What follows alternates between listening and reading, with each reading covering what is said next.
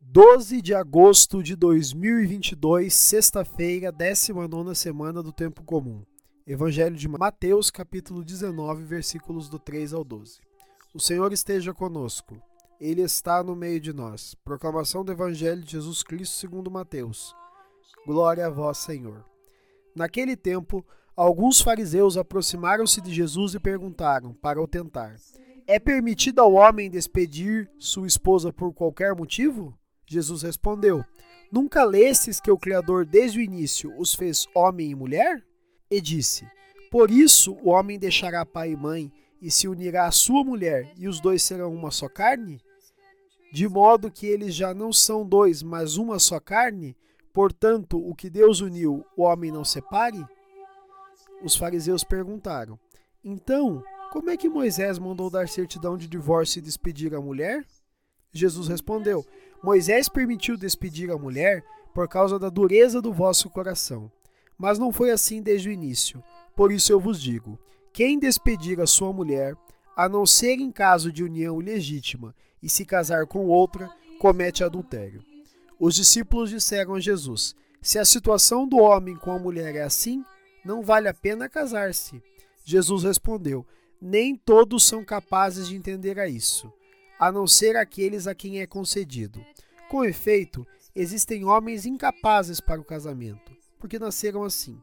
Outros, porque os homens assim o fizeram. Outros ainda se fizeram incapazes disso por causa do reino dos céus. Quem puder entender, entenda. Palavra da salvação. Glória a vós, Senhor. Pelas palavras do Santo Evangelho sejam perdoados os nossos pecados. Amém. Queridos irmãos e irmãs, façamos uma brevíssima reflexão sobre o Evangelho de hoje. No Evangelho de hoje, Jesus nos fala sobre a necessidade de se viver adequadamente o matrimônio. Para Jesus, o matrimônio precisa ser vivido no amor e os maridos não podem descartar as suas esposas. Devemos lembrar que no tempo de Jesus, o machismo era muito forte e era comum os maridos simplesmente abandonarem suas esposas à própria sorte.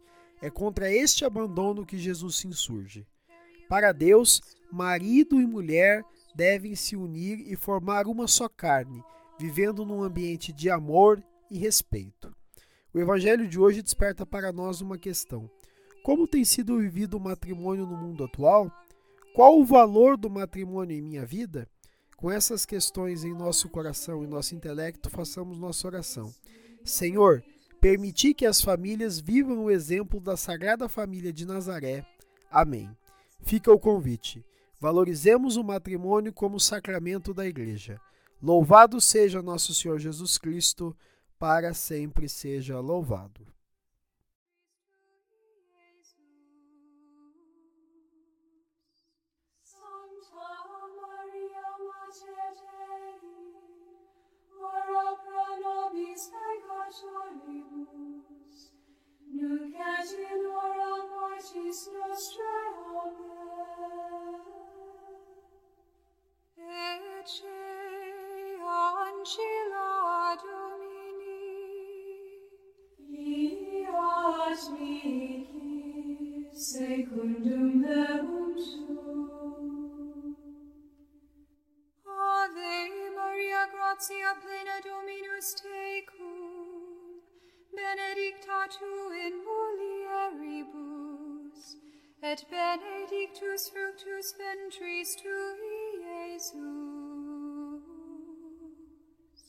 Sancta Maria Mater Dei,